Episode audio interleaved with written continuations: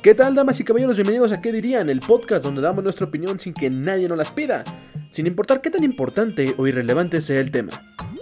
Mucho gusto, mi nombre es Noé Osorio y para mí es un gran honor que nos acompañen en un episodio más. Pónganse cómodos y relájense escuchando las divertidas opiniones de grandes expertos en el área que no son ni grandes ni expertos. Comenzamos.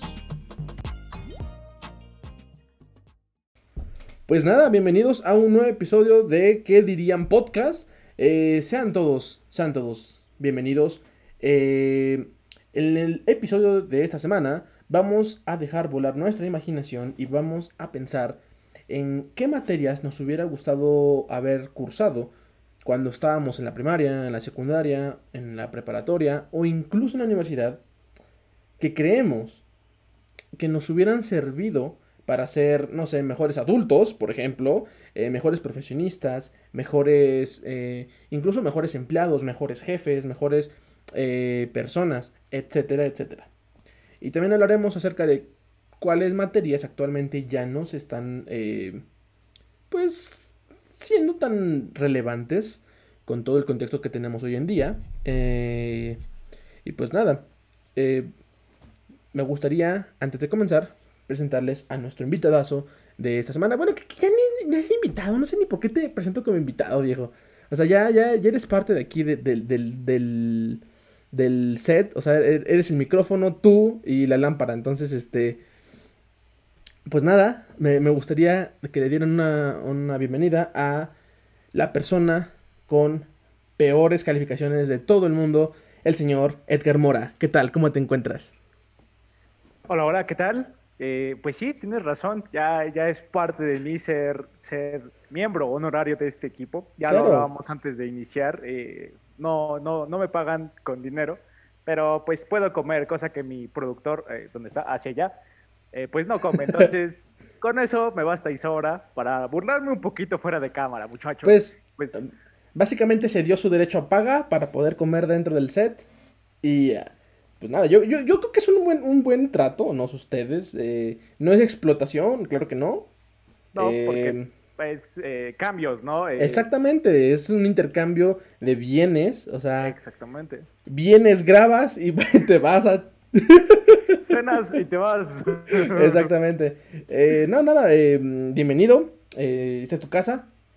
y hablando de comida, recuerden que aquí va a empezar el, corte comercial, por si se le quieren brincar.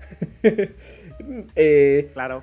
recuerden que cada semana, en cada episodio, estamos probando diferentes productos para que ustedes puedan echarse una bebida, un snack con nosotros. Y como que estos productos sean un poco eh, diferentes, ¿no? Un poco fuera de lo común, más allá de lo que puedes comprar en la tiendita de la esquina. Entonces, esta semana se nos ocurrió probar eh, una bebida que es como para hacer eh, tanto en agua como en leche. Exactamente, esa que tiene Edgar. Ah, por cierto, los que nos están viendo, pues estamos en YouTube, entonces vayan a vernos a YouTube para que sepan de qué estamos hablando. Se llama Tasty, de cocoa, avellana y... Ya, bueno, es un smoothie, pues. Pues nada, creo que... Las, si vieron el capítulo de la semana pasada, probamos este de aquí, que es de matcha. Y hoy toca este de cocoa. Entonces le traía ganas el de cocoa también, ¿eh? Igual, igual. Vamos a ver qué tal sale. Según yo, avellana es el sabor de la Nutella, ¿no? Es lo que tú me decías. Yo la verdad no lo investigué y nunca me he preguntado eso. según yo sí, según yo sí es, lo que tiene la Nutella. Pero bueno, eh, vamos a ver qué tal y pues les vamos a decir nuestra opinión al final para ver si conviene o no conviene eh, echarse un traguito de esta, de este smoothie, como dijeran los chavos, de esta malteada, este batido, dijera la chaviza. Sí sonaste como un doctor que tengo que piensa que habla como los chavos. Yo siempre hablo como los chavos de hoy en día. Claro que sí, total. Los chamacones. Pues nada, eh, creo que aquí termina nuestro corte comercial y comenzamos ahora sí con el episodio de lleno.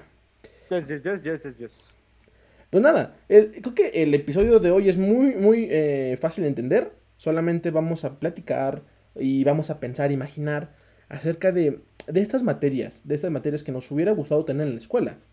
Eh, ¿Tienes alguna materia en específico con la que quieras comenzar, hijo? Pues mira, antes, antes que nada, yo creo que sería importante aclarar que Yo, yo hice mi listita como me lo pediste. ok, perfecto. Eso es todo. Para que vean que sí hace la tarea.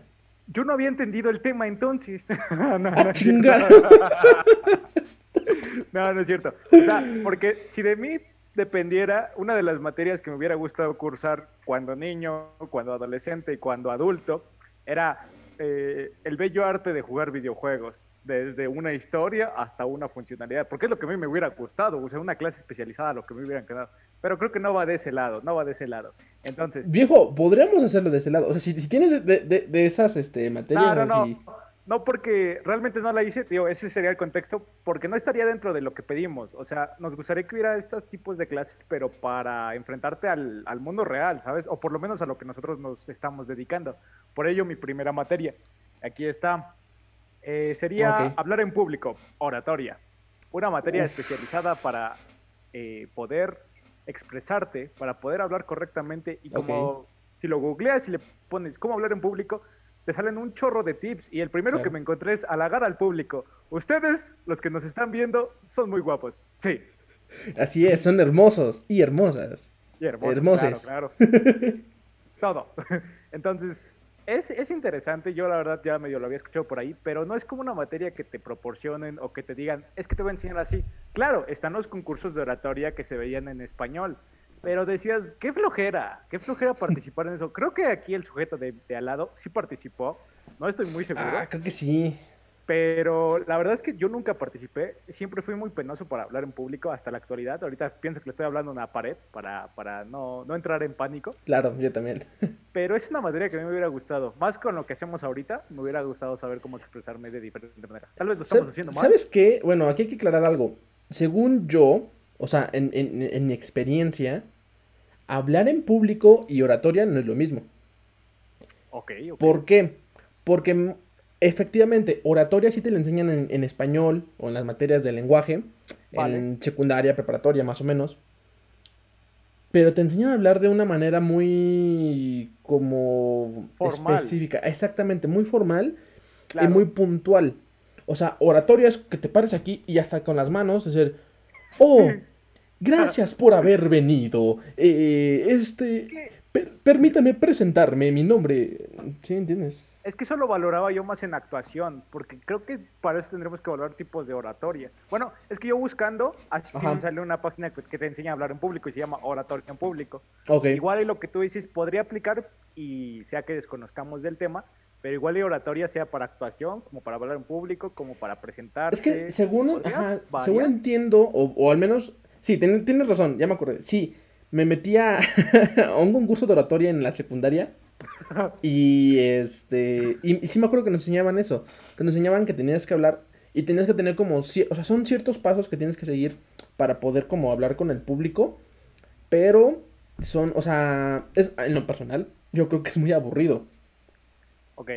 ¿Por qué? Porque te presentas aquí y te dicen tienes que hablar así, tienes que ver al público, tienes que dirigir aquí, no, no, te puedes mover mucho, tienes que estar aquí como que muy rígido y expresarte así y eh, no sé, mover las manos, bueno, más, bien no, moverte mucho, o sea, eso al menos es lo que enseñaron. Y al final es, y los exhorto a que hagan esto por nuestro país, piensen en los niños, piensen en las aves, piensen, no, no sé, como que al final tienes que dar como alguna clase de, como que de discurso, no sé qué. Claro, que a mí en lo personal no me gustó. ok. Pero sí estoy de acuerdo con que necesitamos aprender a hablar en público. Vale. Ojo, muchos maestros creen que con agarrar y pasarte a exponer vas a hablar en público. No es cierto. Y, te voy, y les voy a explicar por qué. Para empezar, cuando hablas en público, sí, estás, este... Bueno, vamos a poner un contexto, ¿no? Digamos, vas a dar una conferencia, ¿sale? Eres experto en X cosa y vas a dar una, conferencia en, tu escuela, por ejemplo, ¿no? Mm, no nos vamos lejos. Entonces te dicen, ¿sabes qué? Pues vas a dar la conferencia y son, no sé, 30 minutos y este, y listo. ¿Ok? El problema es que cuando tú te subes a, a hablar en público, esperas que te traten como en una exposición. O sea, que te van a estar calificando ¿Sale? Que te pares bien. Lo mismo que dije como en oratoria. Que hables bien del tema, que si no dijiste esto, que si se te pasó el otro. Y normalmente cuando es una exposición, el maestro se da más cuenta de las cosas que te faltaron que las cosas que estás diciendo bien. Ejemplo, si hablas de historia y tienes que dar cinco hechos importantes y das cuatro pero bien hechos, te van a preguntar por el quinto. No te van a preguntar por los otros cuatro que dijiste bien. Y cuando hablas en una conferencia, por ejemplo, el público no sabe, bueno, al menos debes asumir que no sabe que te equivocaste. ¿Me entiendes? O sea, hay maneras de poder practicar, de poder hablar, este... Y, por ejemplo, no, hay una técnica es que no pidas perdón. O sea, si te equivocaste en algo, no se debe de pedir perdón, ¿no? ¿Por qué? Porque entonces el público tal vez no se había dado cuenta que te habías equivocado, pero cuando le dices perdón, entonces se van a enfocar en tu error y van a perder el hilo de la conversación. Ese tipo de cosas no las aprendes exponiendo. Entonces, no, cuando, exponemos en, las clases, en, cualquier materia, no nos enseñan oratoria. Y nos hace falta. O sea, más allá de que hagamos un podcast, o que hagamos stream, o que hagamos videos en YouTube, lo que sea, hablar en público actualmente es una habilidad muy importante. Desde que cuando vas a pedir trabajo, por ejemplo, en una entrevista, cómo portarte bien, cómo sentirte seguro frente a otra persona que no conoces, cómo sentirte seguro si vas a dar alguna conferencia, cómo sentirte seguro si vas a dar alguna clase, cómo sentirte seguro si vas a, si vas a um, hablar con alguna persona, no sé, con la chava que te gusta, ¿no? Todas estas son habilidades para eso debes aprender. Eh, claro, claro, que, te sirven para tu día a día y que si, si, demuestras ser una persona segura al hablar, te abre muchas más puertas que si eres tímido y dices, no, yo no, yo no, aquí estoy, estoy bien, ¿no? Entonces, yo estoy totalmente de acuerdo con que con que tengan que enseñar eh, cómo hablar en público. Estoy totalmente de acuerdo. De acuerdísimo, claro que sí. Eh, ¿Algo que quieres agregar de, acerca de ese? Pues es que en sí la idea, como dices tú, es todo lo que abarca hablar en público. Tal vez podríamos enfocarnos un poquito más a quién lo debería enseñar, o sea, porque está el típico maestro que te enseña una materia cuando domina otra o su especialidad es otra, a menos de que sea de primaria. Ojo, hay que centrarnos en dónde se daría esta materia. Yo estoy, como dices tú, enseñarte desde un principio, porque a lo mejor quieres aprender a hablar cuando vas a pedir un trabajo y va, va, hay cursos para que vayas y aprendas a hablar. Pero, y si no necesitas de esos cursos, yo diría que esta materia la pudiéramos meter desde primaria. Y desde como todo, eh, hablar en público 1, hablar en público 2, hablar en público 3, y ya al 3 si quieres lo ves hasta bachiller, preparatoria, secundaria, como quieras. Claro, al menos una materia por grado de escolar. Bueno, Estaría muy interesante, claro que sí. O evitar esos talleres que a veces no sirven de nada, que, créanmelo por experiencia. O la mayoría. ¿Cuáles talleres te refieres? Talleres que tomamos como escuela pública que somos, donde aprendes carpintería, cocina, dibujo. Justo, justo de eso quería, quería, llegar. Ok, perfecto, perfecto. Vamos a ese punto, viejo. Desde este, desde este lado yo nada más digo entonces que se debe ser una materia que le imparta a alguien que hable, que dé conferencias. Claro, no todas escuelas va a ser posible, pero por lo menos que domine un poquito el tema, porque llega y me da clases de oratoria, o bueno, perdón, clases de hablar en público, un maestro que da matemáticas, pues me voy a encabronar muy cañón. Y además de eso, yo creo que hay maestros, o sea, para empezar siento que si eres maestro, pues... Debes ah, saberlo. Debes saber hablar en público, debes saber cómo funciona esto, ¿no? Entonces, estoy totalmente de acuerdo que tal vez un maestro de español, de lenguaje, tenga mejores técnicas, ¿no? Imagínate que llegas y está la, clase abierta, primaria, tercero de primaria, no hay más, cuarto, ya. Llegas y vas a hacer tu clase de, hablar en público de una hora porque pues ves español, matemáticas, constante. Y te dice, pues mira, ya estoy hasta la madre, el, el van a exponer cómo hablar en público porque es experiencia vivida. Le voy a decir, vas muy lejos, porque se supone que lo que quiero evitar es exponer, quiero aprender a hablar. ¿Cómo voy a aprender exponiendo cuando no me estás enseñando, sabes? O sea, como tú decías, eh, no, exponer no es lo mismo que hablar y enfrentarte y saber los puntos que debes dominar cuando hablas. Entonces, ahí sí tendré yo conflictos muy emocionales y, y mentales. Sí, yo creo que Sí, te lo debe enseñar a alguien y te debe enseñar dos cosas. Una, cómo moverte, cómo tener seguridad contigo mismo. Y dos, cómo ser asertivo cuando hablas. O sea, porque eso es, eso es muy importante. Y nos ha pasado, y, créanme que cuando grabamos el podcast y todo esto, eh, es difícil ser asertivo cuando estás hablando. O sea, porque a veces tienes la idea, quieres decir algo, pero no sabes cómo va a reaccionar la gente, cómo va a reaccionar el público. Entonces, cuando eres asertivo, entiendes como de cierta manera cómo, va, cómo van a reaccionar con tus palabras y logras hacer que el público haga o entienda el punto que estás diciendo. Y eso es difícil, o sea, no cualquiera lo va, lo va a hacer, ¿no? Entonces lleva práctica. y tal vez hasta este punto del, podcast eh, no lo hemos logrado con todos. Bueno, una disculpa, estamos aprendiendo todavía, ¿no? Pero neta, sí, se me haría muy importante que lo, que lo viéramos en algún punto de la escuela, sin duda. Perfecto. Pasamos con tu materia, compañero. Va. Una de mis materias, déjame aquí, aquí también las tengo anotadas. Ah, viejo cochino. Oh, ¿Por cuál empezamos? Se me hace que vamos a empezar por esta. Eh, yo soy una persona que, que le gusta eh, mucho las finanzas. Ok. Bueno, más bien me gusta el dinero. ¿A quién no? Claro. Entonces, eh, como que yo soy esa persona en la que me gusta desmentirme por mí mismo, ¿no? O sea, no me gusta que me digan, no hagas esto porque eso es malo, eso es del diablo, entonces no lo debes hacer, ¿no? Nunca me la he creído. Entonces me gusta desmentirme por mí mismo, me gusta aprender, me gusta buscarle. Y eh, me di cuenta que no sabemos hacer números, no sabemos trabajar con nuestras propias finanzas. ¿Y a qué me refiero? Em, en ningún momento te, enseñan eh, nada acerca de los bancos, por ejemplo. ¿Qué es el interés? ¿Qué es el interés compuesto? Eh, ¿Qué es un fondo de retiro? ¿Qué es este? ¿Cómo funciona una tarjeta de crédito? ¿Cómo funciona un crédito? ¿Para qué te sirve un crédito? ¿Qué es un crédito hipotecario? ¿Qué es un...? Todo ese tipo de cosas, ustedes dirían, ay, que eso suena muy eh, lejano a mí. ¿Sí? Créanme que cuando me convertí en adulto, cuando tuve 18 años, me hubiera gustado saber todo esto. Porque a veces le tiene uno miedo a las tarjetas de crédito, por ejemplo. Porque dicen, ay, es que si, no, no tengo una tarjeta de crédito porque me voy a endeudar. Y, y, hay gente que te lo dice, ¿no? No, no, no saques tu tarjeta porque te vas a endeudar.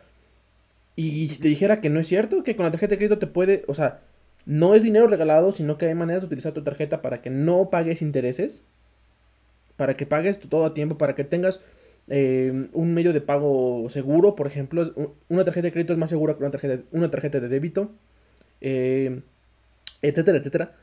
O sea, nadie te enseña eso.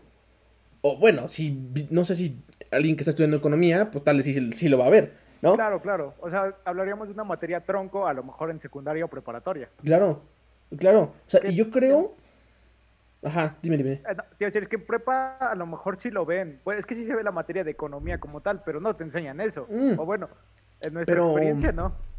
Pero en economía ves más como macroeconomía, ajá, ves como historia de la economía de México, por ejemplo, o historia de la economía mundial. Pero, o sea, bueno, sí te ayuda un poquito como a entender tu contexto, pero es más como, eh, ¿cómo se le dice?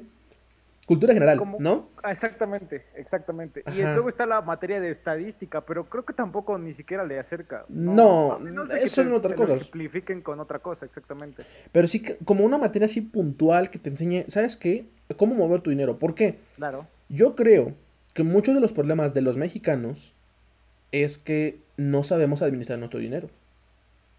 O sea, creemos que si nos llegan mil pesos en, en, aquí, tenemos mil pesos para gastar a lo pendejo. Y, y perdónenme, pero por eso muchas veces estamos en situaciones en las que estamos. Y, no hablo de él. Es que el pobre es pobre porque quiere. no, no necesariamente. Porque incluso hay personas que ganan, no sé, 100 mil pesos al mes. Que gastan 99 mil pesos a lo pendejo. ¿No? O sea, no se trata de cuánto ganes, sino de cómo administras tu dinero.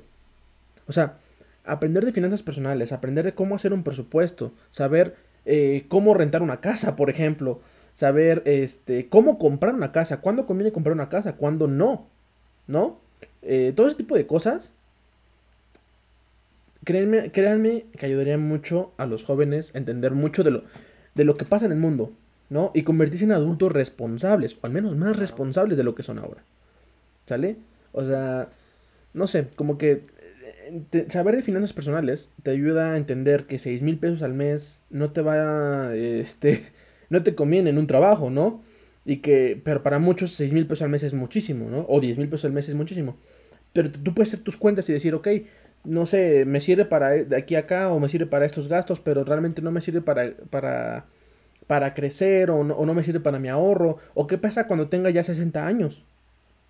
¿Qué pasa cuando tenga 70 años? ¿Quién me va a mantener? ¿El gobierno? Este.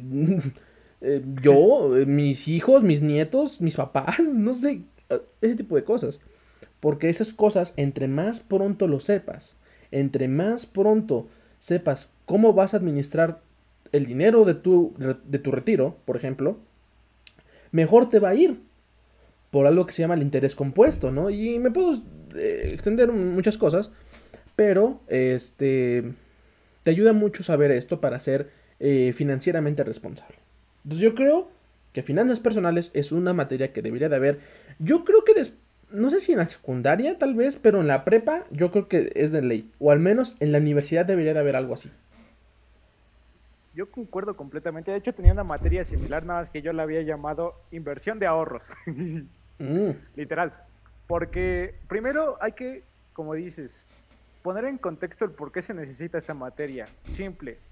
Cuando nos burlamos y cuando el mundo se burla, porque todo, todo, todo mundo se va a burlar, porque se va a dar cuenta algún día, de los memes que sacan de la gente que cobra la beca de AMLO, y son esas fotos comprándose una itálica, yéndose a un antro, yéndose a un table, porque están, o sea, es están. Y va a parecer juego porque sí da risa, pero es una realidad, o sea, no quiero poner ejemplos, ni tampoco voy a decir quiénes, pero imaginen, van, conocen a alguien que cobra esta beca, que a lo mejor eh, les sirve para comprarse una computadora, eh, invertir en sus estudios, no lo va a hacer, ¿no? Es muy difícil. Del 10, de 10 personas, 3 van a invertir bien su dinero y las otras 7 quiero apostar que no. Porque claro, estoy inventando una probabilidad. Claro. Pero por lo que veo y por lo que escucho, eh, esa probabilidad podría ser hasta mayor. Tal vez solo dos personas pueden invertir. Y tiene mucha razón. El saber cómo eh, manejar tu dinero, el cómo manejar el dinero que vas a recibir y el dinero que necesitas para tu vejez, es, es impresionante. Ojo, están estas compañías que te ayudan o que se supone que generan estos fondos para tu retiro. Bueno, eso una vez lo vi en Shark Tank, la verdad es que no desconozco yo, yo soy de esas personas que no saben cómo eh, invertir su dinero. O bueno, estoy aprendiendo poco. Es difícil, pero, es difícil. Pero me hubiera gustado aprenderlo mucho antes, porque a veces si haces un gasto mayor o dices, ya tengo la cantidad exacta para comprar lo que quiero, cuando sabes que, ajá, compraste y luego qué, ¿sabes? Y pudiéndolo invertir en algo más. o por ejemplo, eh, muy poco se habla de la inflación. ¿Cómo funciona la inflación? No o sea, digamos que si tú ahorras, te quieres comprar, por ejemplo, el nuevo iPhone del año y vale mil dólares, ¿no? Por ejemplo. Entonces tú dices, yo soy responsable y yo voy a ahorrar mi dinero, ¿sale? Para poder, este, comprarme mi, mi iPhone, ¿no? Ok, órale. Entonces te das cuenta que, digamos, ahorras un año, por ejemplo. Ahorras un año y ya salió el nuevo iPhone este, 13. 2.0. Exactamente. El nuevo, ¿no? El del año. Entonces tú ya tenías mil dólares ahorrados, pero te vas a dar cuenta que cuando te lo vas a comprar, ahora está en mil cuarenta dólares el, nuevo, o mil cincuenta dólares el nuevo, etc. etcétera. ¿Por qué está más caro? Por la inflación. La inflación es algo que eh, nos afecta en la economía mundial. O sea, todo el mundo tiene inflación.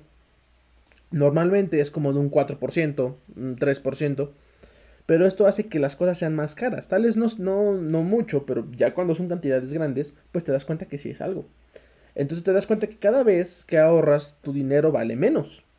de forma, eh, no sé, de, alguna forma, ¿no? O sea, tal vez vale 4% menos tu dinero. Ya no tienes mil pesos, ahora tienes 996 mil pesos, no sé.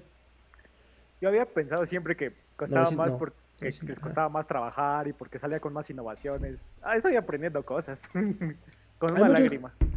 Entonces, como que ese tipo de cosas te ayuda un poquito a salir de la pobreza o salir de, tus deudas, ¿no? O sea, no digo que... No, nos deberían enseñar a hacerte ricos. Ni ellos saben, o sea, estamos de acuerdo que ni los maestros saben cómo hacerlo. Pero sí al menos que, que se capacitaran y de alguna forma nos enseñaran cómo ser adultos responsables con nuestro dinero. Y que el dinero no es malo. Como muchos creen que, ay, no, no pienses en dinero, hazlo porque te gusta. Sí, pero dijera, dijera Franco Escamilla, pero mis hijos no viven de principios, o sea, no comen principios. Yo tampoco. Entonces, eh, sí, tienes que aprender a, manejar tu dinero y, digamos, a tenerle respeto al dinero, ¿no? Y, no tenerle miedo. Entonces, bueno, sí, punto. Check. Ese me, ese, me gustaría que nos, dieran inversión, eh, eh, finanzas personales, todo esto. Eh, sería muy chido. Al menos, si ya es muy difícil, al menos en la universidad. Yo creo que al menos en la universidad. En vez de DHCP, que nos daban de desarrollo del pensamiento complejo, que es una pendejada de materia. nos debería dar algo, algo que sí nos sirva, algo como eso, para que vean. Yo sí lo pondría desde secundaria y prepa, la neta. O sea, ¿Mm? Es difícil, es difícil encontrar un docente que te vaya a enseñar eso, yo lo sé, pero pues se pueden basar de algún libro, o sea, mínimo un docente. Mínimo la teoría, exactamente. Claro, claro, porque como dices tú, con el ejemplo es muy difícil y más, claro. Eh, pues en México, en México de las maravillas, pero, pero yo sí lo pondría en secundaria y en prepa, la verdad. Porque créeme que harían un cambio muy cabrón. Sí, sí, sí, sí, sí, sí. Y te digo, entre más jóvenes aprendan esto, mejor. O sea, si tú eres joven y nos estás escuchando, ponte a leer un libro de economía, ponte a ver, aunque sea un video, de lo que sea, de lo que tú quieras. Hay muchos youtubers por ahí que te enseñan chido un poquito de, de, personales. sí, claro, de economía, de cómo manejar tu dinero, de cómo tener una cuenta bancaria y todo esto. pues deberías hacerlo. O sea, eh, estás a tiempo todavía y créanme que su yo del futuro se les va a agradecer que esos, eh, no sé, 5 mil pesos que se gastan al año en cerveza tal vez lo puedan ahorrar un poquito y diga, ¿sabes qué? Esto va para mi retiro. No sé. O sea, son cosas que tal vez en el futuro se lo van a agradecer a ustedes mismos y les va a ayudar mucho. ¿Tú tienes otra, otra materia que te gustaría que nos hubieran dado? Bueno, eh, esa era la de inversión de ahorros, está bien. Había encontrado una que se llama control de emociones. Una materia que te enseña a controlar. Yo también tenía así. Eh, eh, perfecto. Que te enseñe a saber cómo actuar porque una cosa es saber hablar y expresar, pero una otra cosa, hemos dicho, es cómo expresarte ante la situación. Más en situaciones, no tengo ni de peligro, pero a lo mejor sí situaciones improvistas o, de acción rápida. Porque muchas veces la ira, que es lo principal, y el enojo, eh, son las que predominan cuando te encuentras pues estresado o cuando te encuentras eh, de mal humor, bueno, se correlaciona, ¿verdad? Pero al final de cuentas, el que aprendas a controlar esas emociones te va a permitir responder de una manera mucho más positiva, que es la, idea general, y algo que se aprende en, eh, creo que se llama desarrollo de habilidad para el bienestar, que es diferente a de HPC, creo. O no sé, tiene una variación, porque es una... No, no, eso no la conozco, ¿eh? Es una materia que yo tomé que se llama la materia de la felicidad, está en salud, yo la recomiendo. ¡Wow! Eh, sí, sí, sí. Eh, te habla sobre lo, que es positivo y lo que es negativo y cómo eh, las emociones negativas te hacen responder a situaciones de peligro y cómo las, las emociones positivas te hacen responder. Porque una emoción positiva, permanente o estable, te va a permitir estar preparado, te va a permitir poder aguantar, por así decirlo, el ejemplo más burdo, sería aguantar un golpe. Te pegan y lo que va a ser una emoción positiva es, sí puedo, sí puedo, sí se puede. Cuánto tengo estas razones para no hacer lo que estoy pensando hacer. En cambio, una acción negativa te va a hacer actuar por instinto, por defensa, y cuando te van a pegar, tú vas a devolver el golpe, porque al final de cuentas es una emoción negativa. Entonces, el controlar emociones, yo pienso que te ayudaría, tal vez no a la hora de estar eh, en alguna junta, tal vez al no estar eh, con la chica que te gusta o el chico que te gusta, pero sí te va a ayudar a entenderlo si recibes un mm. rechazo pues, yo pienso. Bueno, yo la tenía como inteligencia emocional. Ok. Porque eh, eh, más o menos eso, o sea, cómo manejar tus emociones y cómo entender tus emociones. eh, yo, al contrario de lo que dices, yo creo que sí te sirve en cualquier ámbito. Incluso, de, como dices, estar con la persona que te gusta, estar con tu jefe, estar con tu equipo. Te ayuda muchísimo. ¿Por qué? Claro, claro, claro. Eh, a veces el poder controlarte y el poder tener las emociones correctas, créeme que hacen mucha diferencia. O sea, eh, tener la mente fría cuando dices algo es mucho más beneficioso que decir las cosas en caliente y decir todo enojado o decir todo muy contento. Porque incluso cuando dices las cosas muy, cuando estás muy feliz, se pierde totalmente eh, como el, ¿cómo se llama? El, la razón. O sea, tanto cuando estás muy enojado como estás muy contento, pierdes la razón a la hora de hacer las cosas. Entonces, ambas, ambas eh, tal vez una tenga mejores repercusiones que otra, pero ambas son por instinto y después posiblemente te puedas arrepentir o te puedas cansar. Entonces, la inteligencia emocional yo creo que es muy importante porque también te dice cuándo está bien descansar y cuándo está bien darlo todo. Te voy a dar un ejemplo. Eh, en el trabajo, por ejemplo, o en la escuela, siempre te dicen, es que tienes que estar dando el 100% de ti. Todo el tiempo tienes que estar dando el 100%. Por eso los maestros te dicen, te vamos a dejar, yo dejo tareas todos los días. Y no nada más un maestro, todos los maestros te van a dejar tarea todos los días, porque tienes que estar al 100%. Y tienes que aprender y tienes y para que no hagas el ritmo, porque en un trabajo vas a estar así, no sé qué. Y en el trabajo lo mismo. Si tú eres bueno en el trabajo, tus superiores, tu jefe, lo que sea, van a esperar que este, que tengas esa misma actitud, ese mismo nivel todos los días, todo el tiempo. Entonces, ¿qué va a pasar? Que se te va a saturar, te vas a sobresaturar y vas a explotar. ¿Sale? Y, y, y, la gente te dice eh, que tienes que ser así. O sea, la sociedad te dice que tienes que ser así. Y la misma sociedad te dice que está mal tomarte un descanso. O sea, en muchos trabajos, desgraciadamente, aquí en México, eh, está mal visto salir a, tu hora de trabajo que es. Lo correcto es quedarte más horas para ponerte la camiseta y ayudar a la empresa y entonces te das cuenta, o sea, si, tú supieras un poquito de, inteligencia emocional y, decir, es que me respeto a mí mismo y por eso mismo no voy a trabajar 24 horas al día. Y está bien hacerlo, y está bien dejar de trabajar eso, y, y está bien decir, ¿sabes qué? Hoy me siento cansado. Hoy no puedo rendir al 100%.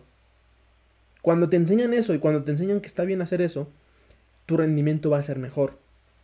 Porque en los momentos en los que tengas ese, ese shock de darlo todo, eh, perdón, de darlo todo, lo vas a dar todo, ¿sale? Y vas a dar un 110% y un 120% de tu capacidad. Pero no siempre. Y está bien no darlo siempre. Y, y, y que nos enseñen eso, siento que es no manches, cambiaría mucho, mucho, mucho la forma en la que trabajamos y la forma en la que vivimos la escuela inclusive. ¿Tú qué opinas? No, completamente de acuerdo. Como, bueno, yo lo decía, era un tal vez de las situaciones, tú lo vas aclarando un poquito mejor. Viendo este panorama, sí, sí sería correcto ese control. Como es, es, es difícil porque sería un cambio muy radical. La idea siempre ha existido de si sobresales, si das el 110%, si das el 120%, vas a ser notado, como pasa con muchos atletas, ¿no? Claro. Pero, pero e, es el ejemplo, es el ejemplo de los atletas, del mismo modo. Se esfuerzan al 100 para llegar a donde están, los más reconocidos. Pero y yo siempre he pensado que puede pasar por algún colapso. La cuestión es cómo se recuperan a partir de ese colapso. Y es lo que nos ayudaría esta materia, esta, este control de emociones recuperarse, poder actuar y poder defenderse. estoy completamente de acuerdo contigo. Y, y, yo que en este, en ese sentido, estaría bien que se dieran cuenta, y porque se tienen que dar cuenta antes de enseñarlo. Claro. Eh, que a veces, o sea, exigirte al límite no es lo correcto.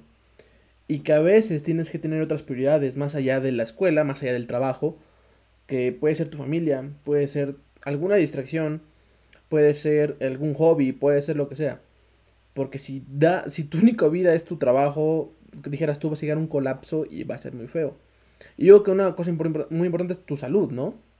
Claro. O sea, no manches. El, el estarte desvelando todo el tiempo, Y yo, un, un punto así rapidísimo. Como programador, yo me acuerdo que una vez un chavo de, de, de Oracle, una empresa muy, eh, muy importante a nivel eh, mundial, nos, nos estaba platicando de que, ay, es que como son programadores, entonces tienen que saber que ustedes ya no van a dormir el resto de sus vidas. y yo dije, no dormirás tú, pendejo, pero yo se voy a dormir. O sea, ¿por qué, no voy a ¿por qué no voy a dormir? No, lo que pasa es que este, en las empresas, pues tienes que estar siempre ahí y, escribiendo código y programando y no sé qué. dije, ah, chinga. No, no, no voy a hacer eso. no, no, no soy un robot como para estar todo el tiempo ahí. Sí, chingues madre, vamos a estar 20, 20 horas programando. Y lo he hecho. He estado, no sé, 36 horas, 48 horas seguidas programando. Y te sientes de la fregada. Y, y, también sé, por ejemplo, como, como con ustedes, no sé, cuando hacen su guardia, 30 horas, más de 30 horas, estar allí. Digo, en lo personal, digo, no sé cómo funcione, pero en lo personal me, quedé, me quedé pensando, dije, ¿y si así hicieran turnos, no sé, como de 8 horas? Así chido, como de que un pasante va a venir estas 8 horas, otro pasante va a venir estas 8 horas y otro pasante. Yo diría que serían más productivos y ya el del día que se tengan que quedar más tiempo, que obviamente sé que por algunas circunstancias te tienes que quedar más tiempo, pues vas a aprovechar más, ¿no? Porque vas a estar descansado, vas a estar así bien al tiro. Pero si te quedas todo el tiempo despierto, perdón, si te quedas todo el tiempo despierto, siente que no eres tan productivo. Pues no, o sea, es que el contexto de nuestro caso de, médicos, en primer lugar, el quedarte de guardia la mayoría de veces es castigo. ¿Por qué? Porque aquí en México esto pasa. En España, eh, quien guste googlearlo, quien haya tenido la experiencia, no hay guardias. Es casi. No manches. casi, ¿cómo se puede decir? Imposible que te quedes a guardia. Solamente que tú lo pides o lo rogues, por lo que tengo entendido. Eh, que tú vayas, que tengas una guardia en, Europa. Bueno, en España es el término, él digo, el lugar que más nos han platicado, conocido. Pero, pero es cosas que no pasan. ¿Por qué? Porque tienen esa idea, como tú dices, trabajas mejor cuando estás descansado, cuando estás top. Entonces, yo creo que igual la forma de enseñar es muy distinta y, ser médico allá creo que sí es muy cabrón, o sea, sí tienes que, o sea, aquí, quieras o no, por el hecho de ser de la UAB en nuestro caso, pues ya pasas directo a la universidad y pues eso está muy mal. Gente que se esfuerza y que pasa, eh. pues porque pasa, digo, porque eh, pasa, digo que sí pasa, me han contado. entonces, en, en, España es muy diferente. Entonces, tanto para entrar es muy riguroso, pero cuando ya estás es como de llevámoslo a tranquilo. Y aquí no, aquí te llevo un castigo. La mayoría de veces es un castigo. Pero te voy a, te voy a platicar algo. O sea, eh, por, lo mismo, por lo mismo de esta inteligencia emocional, te das cuenta de que si tú, te, si tú rindieras, no sé, digamos 8 horas bien hechas, bien trabajadas, o incluso 6 horas bien trabajadas, créeme que darás mejores resultados que si te quedaras 30 horas así. O sea, completamente de acuerdo. Completamente de acuerdo. El problema es que, por ejemplo, muchos mexicanos, y como tú dices, esto pasa mucho en, Latinoamérica, eh, te dicen, ¿sabes qué? Pues como posiblemente te, te, quedes más tiempo, pues entonces prepárate. Entonces, ay, güey, si me voy a quedar más tiempo, pues voy, hecho la hueva. ¿Para qué voy a hacer esto en una hora? Si me voy a quedar otras cinco, pues mejor me la, me la echo en relax y me la, hago en cuatro o cinco horas, ¿no? O sea, como que tú mismo como mexicano, como mexicano, latino, lo que sea, empiezas a hacer eso. O sea, yo, tengo este conocidos o eh, gente que ha viajado, por ejemplo, a Alemania o que ha viajado, no sé, a otros países y que dicen, ¿sabes qué? Es que allá trabajamos en chinga, o sea, ¿por qué? Porque si vas a trabajar ocho horas, trabajas ocho horas y cuando salgas te olvidas del trabajo y te dedicas a tu vida. Pero mientras ya, ya diste lo mejor de ti. Y no tienes por qué dar más que eso. ¿Entiendes? Entonces, pues sí, esa es una materia que sí, sí, sí está chida de, tener. Eh, yo tengo otra que... Bueno, este tiene mucho que ver con el, el pasado, el que dije, el de finanzas. Y es Em, de saber de impuestos. Saber cómo declarar tus impuestos. Eh, en general, o sea, que te enseñen, por ejemplo, y esto yo creo que ya es más de la universidad, Porque pues en la secundaria o prepa te va a valer madre si no le vas a poner atención. Pero ya en la universidad, una materia que te diga, ¿sabes qué? Cuando salgas de aquí, tienes dos opciones. O eres empleado de alguna empresa o tienes tu propio negocio. ¿No? Ok. De cualquiera de las dos maneras, te tienes que registrar en el SAT. Tienes que tener tu RFC, tienes que tener este, tu, tu, tu registro de esta manera, tienes que ser una persona física o una persona moral, dependiendo el, caso. Este, esto se hace así, así, así, así, así. Eh, no sé, un cursito de contabilidad súper básica, de que te digan, ¿sabes qué? Este es un proceso fiscal que tienes que hacer sí o sí. O sea, obviamente puedes contratar un abogado, de, perdón, un contador, ¿no? Pero sí que te digan, ¿sabes qué? O sea, el que estés de, cierta manera en el SAT te, ayuda para esto, el que estés de cierta manera te ayuda para lo otro, quieres poner un negocio en línea, pues entonces es esto, este, cómo haces tu declaración anual, cómo facturar, qué es una factura, por qué tienes que pedir factura, eh, cuándo debes pedir, cuándo no, este, ¿me entiendes? Todo esto, que yo creo que no es tan difícil, pero nadie nos enseña, así una embarrada, chiquito, no, no, no, tienes que estudiar una carrera de de, de contabilidad para aprender todo esto. Simplemente, chiquito, cómo funciona y, cómo debes de trabajar bien para que no te multen. Porque luego el SAT te dice, ¿sabes qué, güey? Me debes tanto. ¿Cuánto? No sé. O sea, no te voy a decir, pero eh, me debes. Y si le pagas menos, te va, te va, te va a multar, ¿no? O si haces cualquier, cualquier cosa que esté fuera de, no sé, lo que lo correcto, te van a multar. Y te multan bien caro. O sea, multas, o sea, desde 50 mil pesos, multas mm, grandes.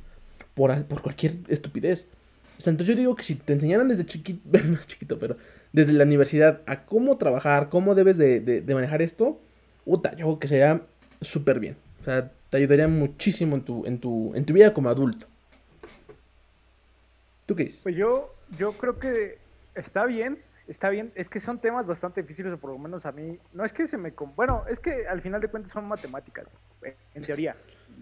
Y, eh, pues sí, en teoría. Sí, sí, sí. Y el que es bueno es bueno, y el que no, pues ya bailó, ¿verdad?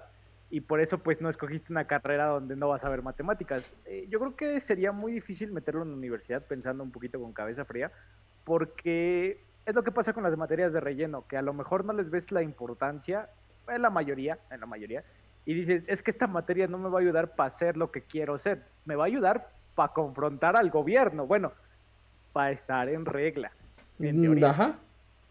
Pero, o sea, yo siento que la gente, de las personas de la universidad que no se van a enfocar a eso, no le van a tomar interés y va a pasar y pasa lo mismo con las materias de relleno. Si son materias de relleno, no, no te deberían por qué importar en la mayoría de casos. Entonces, yo siento que universidad no, pero a lo mejor prepa sí, y como dices una embarrada, una embarrada. Sí, claro, un semestre o algo. Sería como dejar de volver a enseñar matemáticas, o sea, meterle caña, meterle machina en secundaria a las matemáticas para que aprendas todo lo necesario. No vas a aprender a derivar, ni la hipotenusa, ni tantas tonterías que yo actualmente no ocupo. En lo que es la, prepa, que nos enseñaron el último eh, semestre, que no me acuerdo de nada, o sea, literal no me acuerdo de nada. ¿Por qué? Porque mi, igual mi carrera, pues... Pero es que, igual, dijo, incluso son matemáticas súper básicas, o sea, es sumas y restas, o sea, no es tan complicado. Pero, eso, es lo que hoy sería como las matemáticas, todo lo que quieres ver, pero lo terminas de ver en secundaria. Para que en prepa veas la aplicación que tienen sobre la vida real. Ahí sí es donde... Ah, claro, claro. Totalmente de acuerdo. De acuerdo. Yo creo que esa materia estaría bien, más le convendría muchísimo al gobierno. Yo estaría en contra, pero no va a decir nada porque pues nos pueden censurar. A mí me gustaría... No, nos no, no tienen que, censurar. Tenemos libre expresión, pero ten cuidado con lo que dices. no es cierto. No me gustaría decir que me gustaría evitar el SAT pensando que hubiera una materia que me permitiera saltarme o no la forma de no pagar y posiblemente invertir en otro lado o no. Mm, ok. Muy buena, muy buena. Por ejemplo, ya eso lo van a platicar con algún contador o lo que sea. Hay formas de pagar menos impuestos. Y de forma legal. Ok. Por ejemplo, declarar impuestos. O sea, cuando haces tu declaración de impuestos, tú, dices, por ejemplo, ¿sabes qué? Declaro, no sé, este. Todo, todos mis visitas al doctor, declaro todo esto Y ¿sabes qué? Pues esto, esto te regresan al final un, cierto porcentaje. O cuando tienes inversiones, por ejemplo, eh, ¿sabías que Donald Trump, el expresidente de los Estados Unidos de América, pagó el año pasado cuánto de impuestos? Creo que 700 dólares. No manches. y el cabrón es uno de los hombres más ricos de Estados Unidos. Y tiene un chorro de negocios. Y, y todo lo hizo legal. O sea, no es que haya ocupado su influencia como presidente, no, todo lo hizo legal y resulta que, por ejemplo, al menos en Estados Unidos, si tú le das, si tú le dices al, gobierno, ¿sabes qué, güey? Yo estoy generando trabajos, yo estoy generando que tu economía fluya, yo estoy generando empresas, yo estoy generando esto, el otro. ¿Te conviene más o le conviene más al país que yo esté dando trabajos a que yo te pague el 30% de, de mis ganancias? Entonces el gobierno dice, tienes toda la razón. Entonces, mientras sigas apoyando al país de cierta manera, o sea, dando empleos, dando todo esto, pues no me pagues impuestos, al contrario, o sea, nada más págame de tal cosa o, así. Entonces, el, gobierno lo que quiere es dinero. Pero si tú le vas a dar más dinero de forma eh, productiva, eh, productiva exactamente, mm, dice, está bien, también, no hay bronca, yo lo tomo. En Estados Unidos, en Estados Unidos. Hay que aclarar. No, exactamente, no sé cómo funciona aquí, pero sí ha de haber alguna forma similar. ok, ok. Pero sí, está chido que nos enseñan todo eso. Claro que sí, claro que sí. Pues, sería muy bien, te digo, yo lo aplicaría en prepa y quitaría a un lado las matemáticas de prueba para meter esta, esta aplicación de matemáticas básicas, pero al final de cuentas, y que ni tan básicas, porque, digo, esto es un ejemplo muy burdo, pero a lo mejor alguien que sí sepa me va a decir, eres un burro por creer eso o no. pero el ejemplo que te dan en la película El Contador, literal, todo lo que hacen en teoría es legal porque no lo hace, bueno, se supone que sus negocios, todo lo que tiene son locales. Entonces, el dinero que genera no es como de una empresa grande. El hecho que tenga muchos locales hace que el dinero que reciba sea en efectivo, creo, y a la hora que tiene que pagar, no paga todo lo que recibe. No sé cómo aplique. se llama lavado de dinero. varios locales. cállate. Entonces, esa podría aplicar. Sí, estoy entendiendo lo que dices. Pero, o sea, como que si, si entendieras bien el sistema, podrías ocupar el sistema para tronar el sistema. Y de forma totalmente legal. No digo que sea legal. Pero cuando sabes hacer las cosas bien, dices, ah, mira, puedo hacerle de esta manera, puedo hacerle de esta manera. Pero cuando no lo sabes hacer bien, cualquiera te va a hacer guaje. Claro. O sea, y, ojo, no digo que con esto ya los contadores ya no tengan trabajo, no, al contrario. Yo estoy de acuerdo que toda empresa debería tener su propio contador o su propio este, sistema de contadores eh, Nuestro podcast debería tener contador. Claro, debemos tener un contador contadora, pero no nos alcanza para pagarle, entonces necesitamos un becario. sí. Ay, me Este, pero eh, al menos te da una idea de cómo debe funcionar las cosas y que no te hagan guaje, porque hay mucha gente que te va a hacer guaje. O sea, de, entonces al menos tener como cierto, cierto este, background de lo, de lo que es y listo. ¿Tú tienes otra materia que te gustaría? Pues de hecho, no sé si puede relacionar. Es que esta ya no la pensé tanto. Que era emprendimiento durante crisis. ¿Cómo. Oh. ¿Cómo. Em, ahora sí, aplicar los conocimientos de lo que hemos estado viendo, como eh, invertir tu dinero, cómo eh, gastar tu dinero, cómo ahorrar tu dinero. Ahora el, el poderlo emprender, ¿sabes? Porque claro. la crisis que vivimos actualmente es el ejemplo donde yo me basaba un 2020, 2021 con COVID, con pandemia, donde muchos locales cerraron por X o Y razón. Claro. Entonces, el, el, hecho es que pues te quedas sin dinero y necesitas emprender, necesitas trabajar, pero no puedes salir y pedir trabajo porque pues lo mismo, hay empresas cerradas y todo eso. Entonces, un ejemplo que yo doy y que eh, fue el primero que se me ocurrió y que a lo mejor no aplique, es las personas que se, se empezaron a dedicar a vender productos de limpieza o, o hacer los mandados, en teoría, para, de la gente que no podía salir. Y al final de cuentas era una forma de emprender, porque vendían productos que eran para la crisis y no arriesgaban a la gente. Claro, ellos cuidándose en todo sentido. Claro, claro. Entonces, eso estaría padre para cualquier otro tipo de crisis o crisis personal, porque no sabes el día que te pueda faltar alguien de tu familia, que era el que te daba el sustento económico, y quedes eh, totalmente. Pues, totalmente desbancado. Entonces, el aprender esto es saber qué hacer ante una crisis, qué emprender, cómo, en dónde debo invertir directo o dónde debo pensar, en qué voy a gastar ese poquito dinero que tengo para por lo menos hacer una ganancia estable y que no se pierda lo que voy a gastar.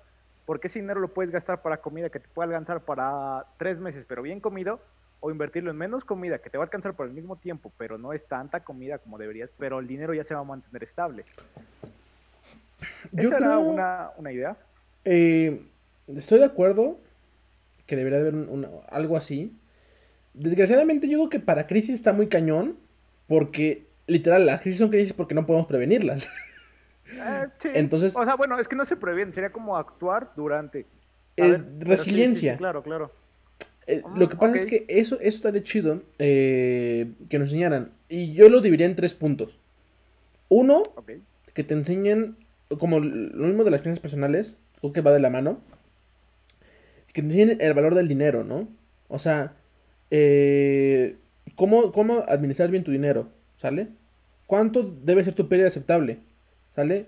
Así, ¿cómo, cómo, cómo dividir tus gastos o tus ingresos que tienes o tus ahorros? Para decir, esto es para comer, estos son gastos fijos. Si no los tengo, voy a morirme de hambre. Esto lo puedo ocupar para algo, un accidente o médico o lo que sea, una enfermedad, lo que sea. Y esto lo puedo dedicar a, invertir, ¿no? O sea, si pierdo esta parte, no me quedo sin comer, ¿me entiendes? Como toda esa parte de administración de dinero, es súper importante que, que, nos las enseñen. Dos, okay cómo estructurar un negocio. Y esto es importantísimo.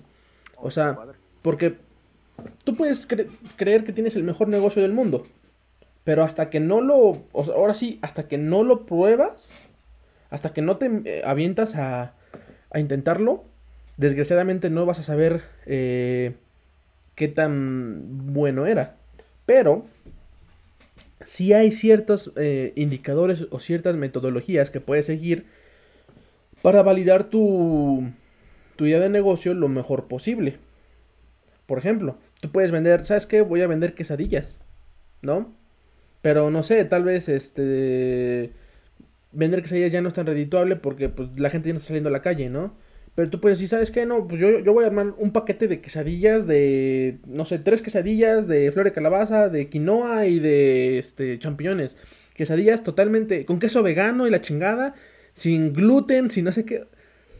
Y lo puedes sacar al mercado, ¿no? Y pues posiblemente vendas más porque tengas un diferenciador de, que, de otras personas. ¿No? Entonces, como que ese tipo de cosas, cómo estructurar un negocio, cómo hacer un, modelo de negocios, cómo este, eh, por ejemplo, marketing, cómo, cómo manejar el marketing, cómo, cómo publicitarte, cómo darte a conocer, ¿no? Ese tipo de cosas estaría perfecto. Y el tercero es cómo manejar personal. Porque, desgraciadamente, muchos creemos que tú puedes hacerlo solo. Y sí, al principio vas a estar solo. El problema es que eh, cuando llegue el momento en que tengas que tener más gente a tu cargo, te das cuenta de que no eres suficiente bueno para manejar un equipo. No eres bueno para delegar, no eres bueno para este, comunicarte. Y es un problema, porque realmente, inclusive que estés dentro de una empresa o que emprendas tu negocio, tienes que delegar y tienes que empezar a, ver las cosas como, como si fuera un equipo. Porque son un equipo, debe ser, debe ser, debe ser un equipo. Eh, entonces, sí, el cómo manejar personal, cómo este. Cómo. Eh, cómo contratar, cómo despedir, cómo, cómo, cómo tener esa asertividad a la hora de, relacionarte con tu, con tu gente diferenciar entre amistad y, trabajo, ese tipo de cosas, que te lo enseñen y que te digan, sí, sí, claro. que, te, que te digan, ¿saben qué? O sea, está bien llevar una relación eh, fuera del trabajo, pero el trabajo es una cosa, ¿no? Y no debe de afectar, y está bien que no afecte, ¿no? Entonces, yo lo dividiría en esos tres puntos, y yo creo que lo deberían de, lo deberían de enseñar, eh, inclusive yo que desde la secundaria poder ver cosas así, uta, estaría súper bien. Estaría, estaría rotísimo si se pudiera desde la primaria. No se me ocurre cómo poderlo implementar porque sí es mucha teoría y mucho control. sí, sí. experiencia, porque, pero igual, yo, bueno, no conozco, pero la gente, la gente, las, los niños que ves que empiezan a vender sus pulseritas, cuando estuvo de moda eso de hacer pulseritas, en ese momento sabes lo que quieren, mente de tiburón, papá. Exactamente. Entonces, se podría, se podría desde primaria. Por ejemplo, eh, mi primera, digamos, inversión o mi primer negocio que abrí oh, fue, viejo. fue a, los... ¡Graben esto! fue a los 14 años. O sea, realmente yo me, digamos que a mí me dieron un dinero de una beca. ¿Cuánto fue? Como, creo que fueron como 10 mil pesos, creo. No me acuerdo. Si es que me dieron el dinero de una beca. Este... Y no voy a decir por qué fue la beca porque me da pena. Pero sí, este... Pero... Eh... No, no, no, no, no. Fue legal, fue legal. El chiste es que, pues, me dieron el dinero de esa beca. Y yo en mi mente tenía esa, esa idea, o sea, como de que, ok, puedo gastarme este dinero, porque 10 mil pesos para un niño de, bueno, un chavo de 14 años, es un montón. O sea, me pude haber comprado zapatos, me pude haber comprado ropa, me pude haber comprado una tablet, me pude haber comprado un mejor celular. Eh, en ese entonces mi celular era un... Un Alcatel, no, un, un Samsung, perdón, de esos que se abrían de lado, que me costó como mil pesos. Y ese era mi celular. O sea, yo dije, no manches, con eso me, me alcanza para comprarme un iPhone, por ejemplo, ¿no? Sí, claro. Y este. Sí, no, en ese entonces creo que como dos personas en toda la escuela, tres personas tenían iPhone, pero. Eh, por ejemplo, usted. No, yo no. no para nada. Todavía no. No, pero. Eh, o sea, como que sí, te, yo pues estuve tentado a hacerlo, ¿no? Pero dije, no manches, no quiero que se me acabe el dinero. O sea, y, y la verdad que por codo, o sea, porque dije, no manches, es la primera vez que me regalan dinero en mi vida, entonces quiero, quiero que me dure lo más posible. Y, decidí que lo quería invertir en, algo. Y literal me puse a investigar así como 50 ideas de negocios para invertir tu dinero, ¿no? Y, me puse a leer como que cuáles estaban más chidos. Y puse un negocio de máquinas de dulces, de máquinas expendedoras. O sea, y literal lo puse con ese dinero y lo empecé a crecer. O sea, todo el dinero que salía lo reinvertí. Y hasta, bueno, ahorita ya, ya no funciona ese negocio, ya cerró, ya fueron otros tiempos. Me duró como ocho años, yo creo, mi negocio. Lágrimas. Pero, literal, de ese negocio, eh, compré tres máquinas al principio, o sea, me alcanzó para tres máquinas y logré comprarme como 14 máquinas al final, o sea. Mm, ¿Qué sé? Como que cuatripliqué mi. Casi quintupliqué mi inversión, exactamente.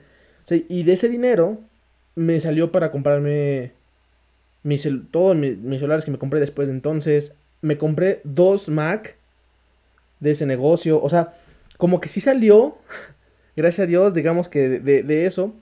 O sea, algo que me hubiera, me hubiera eh, durado para comprarme un celular, ¿no? O ropa o lo que sea. Me duró para que por ocho años no tuve, no tuve que depender, digamos, de mis papás o de alguien para comprarme algo que yo quería.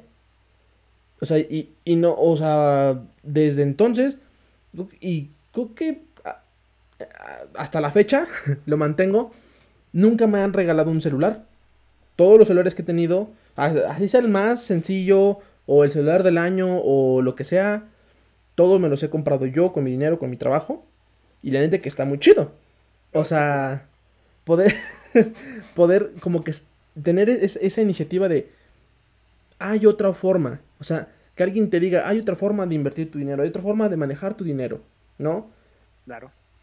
Ojo, no digo que eh, caigan en, estafas como de que sí, invierte aquí en Forex o invierte en Bitcoins y no sé qué, la chingada y te vas a hacer rico. No, no te vas a hacer rico. Pero al menos tienes como que otra mentalidad de, cómo funciona el dinero, ¿no? Y que puedes emprender. Y que te dices, ¿sabes qué? Ah, porque muchos, o te dicen, emprender es malo porque vas a perder todo, ¿no? O sea, te vas a quedar pobre. Y dijera uno, pues si no te va bien, pues vas y pides trabajo de nuevo, o sea, y ya. Pero no, tampoco te lo dicen, ¿no?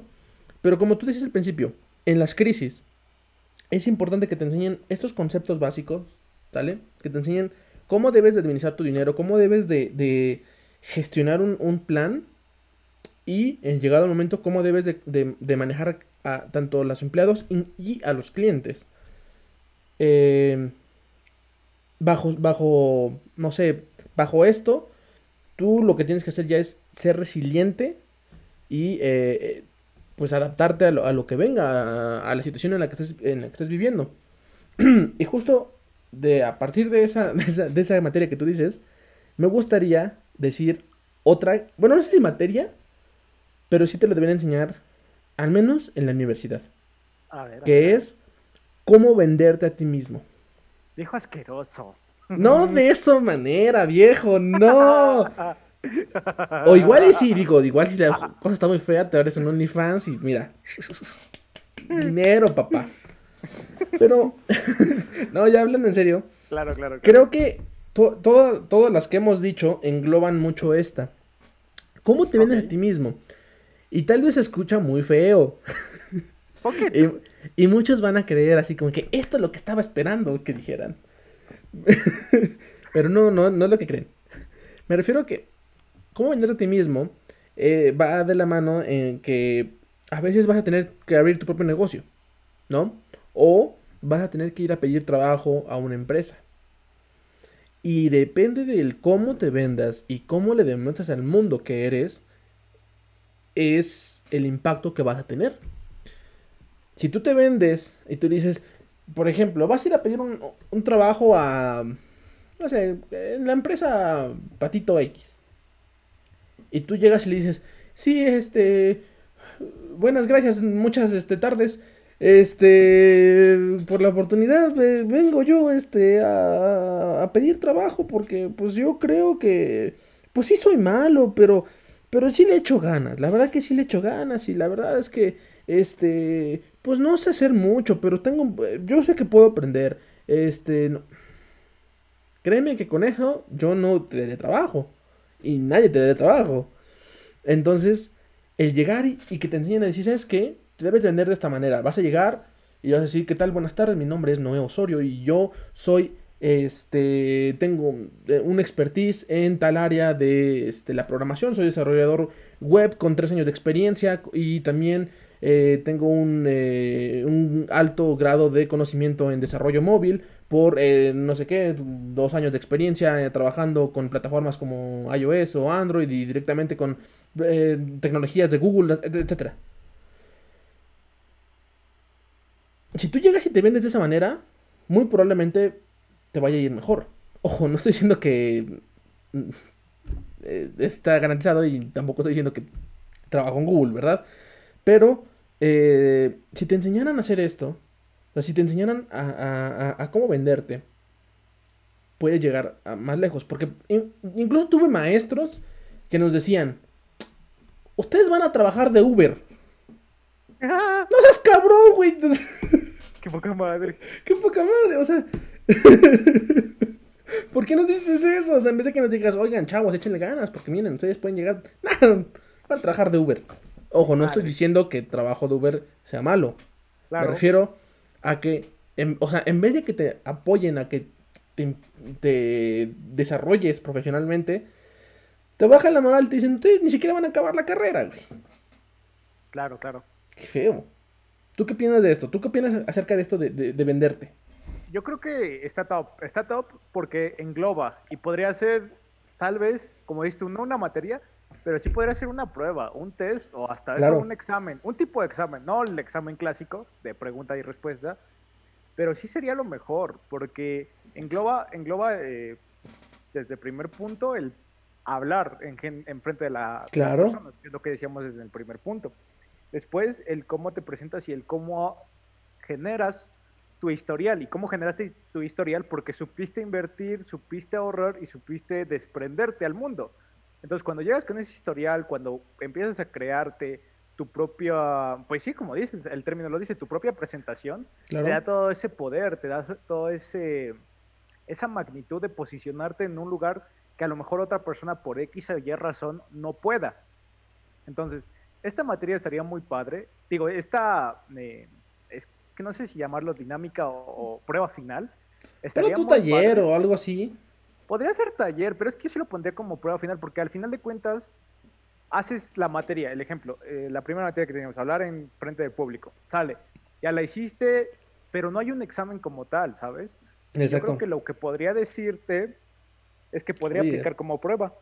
Puede ser. decir, ¿sabes qué? Tu prueba final va a ser cómo te presentas, cuál, cómo te vendes, literal. Y ya, y, ya sea con un ejemplo, ya sea que tengas que ir a algún lado a perder trabajo, ya sea por uno o dos días. Es más, o que venga algún externo a la clase ah, y que tengas que, venderte, o sea, ya sea otro profesor, ya sea el director, ya sea este alguna alguna profesora o, inclusive es más algún comerciante de la zona porque porque saben al final de cuentas.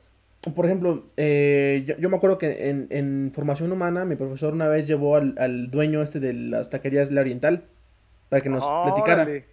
Digo, no manches, imagínate tener, o sea, algún contacto así, decirle, ¿sabes qué? Amigo, ven, ayúdame, este... Tú vas a ser juez, tú y yo vamos a ser jueces, vamos a ver qué tal se venden esos chavos, ¿no? Y en tiempo real decirle, ¿sabes qué? O, incluso alguien de recursos humanos, hay, hay mucha gente de recursos humanos que podrían ir y decirle, ¿saben qué? Yo los contrataría, yo no los contrataría. Ya que te dieran feedback o no, pues ya depende, ¿no? Pero, pero al menos que te digan, ¿sabes qué? O sea, yo sí, yo sí lo aceptaría.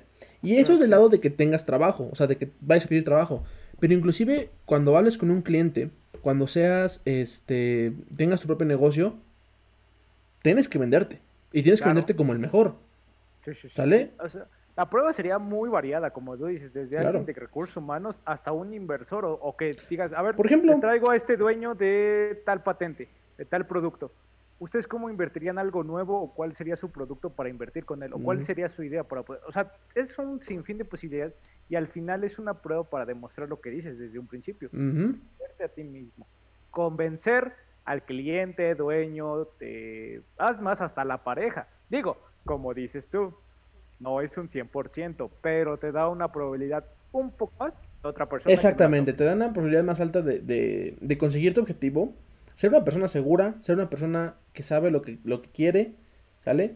Que, que, ha demostrado, o, al menos que demuestres que vales la pena, ya sea con tu negocio, ya sea como profesionista, ya sea como pareja, como amigo, como lo que sea, eh, la neta que si, si las personas que llegan a ser así, se les abren más las puertas, viejo. Se las, claro. O sea, quienes demuestran ser los mejores, van a ser los mejores. ¿Sale? O sea, así de sencillo. Porque tú puedes ser el mejor. Tú puedes ser el mejor doctor. Tú puedes ser el mejor programador. Tú puedes ser el mejor diseñador.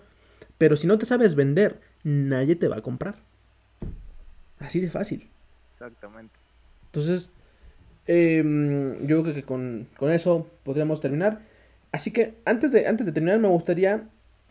Eh, ¿Tienes alguna otra eh, materia que te gustaría dar para dar como un tipo menciones honoríficas? Mm, sí, menciones honoríficas, me late. Eh, nada, será una. cultura nativa y preservación. De, sobre esta idea es muy general. ¿Preservación de la especie? Que se dé historia. No, no, eh, de, nuestras eh, raíces como mexicanos, no de nuestras raíces españolas. A mí me aburre un chorronal la historia, a mí me vale madres quién haya hecho la revolución, quién haya hecho la conquista, quién haya hecho la pro-revolución, quién haya hecho la expropiación petrolera, quién haya eh, matado a un chorro de alumnos una fecha en específico. La verdad es que a mí me vale madres porque son datos negativos, o por lo menos en mi país, eh, de menciones honoríficas, me gustaría más que se respetara lo que es México en sí, cómo preservarlo, cómo preservar esas culturas indígenas y no preservar un pinche gobierno que nos enseñen que nos ha robado durante añísimos. O sea, a mí me vale más, la verdad. Tú sacaste un 10 con eso, viejo. Muy, muy, buen, muy buena. y yo me, yo quiero dar este. O sea, la siguiente, la siguiente que quería decir era, eh, igual como mencionó honorífica, este, idiomas. Claro, claro. O sea, O sea, estoy de acuerdo que te tienen que enseñar y, está muy bien que te enseñen esta parte como de que para que no olvides de dónde vienes, ¿no? Eh, incluso gastronomía, lengua, lo que sea. Pero incluso yo también estoy de acuerdo en que deberían enseñar idiomas en las escuelas. El inglés, digamos que de básico, o sea, de... Yo creo que todos deberían de aprender inglés mínimo, mínimo, ¿sale? O sea, ya ni siquiera es como que opcional, como un taller, no. Deben de aprender mínimo.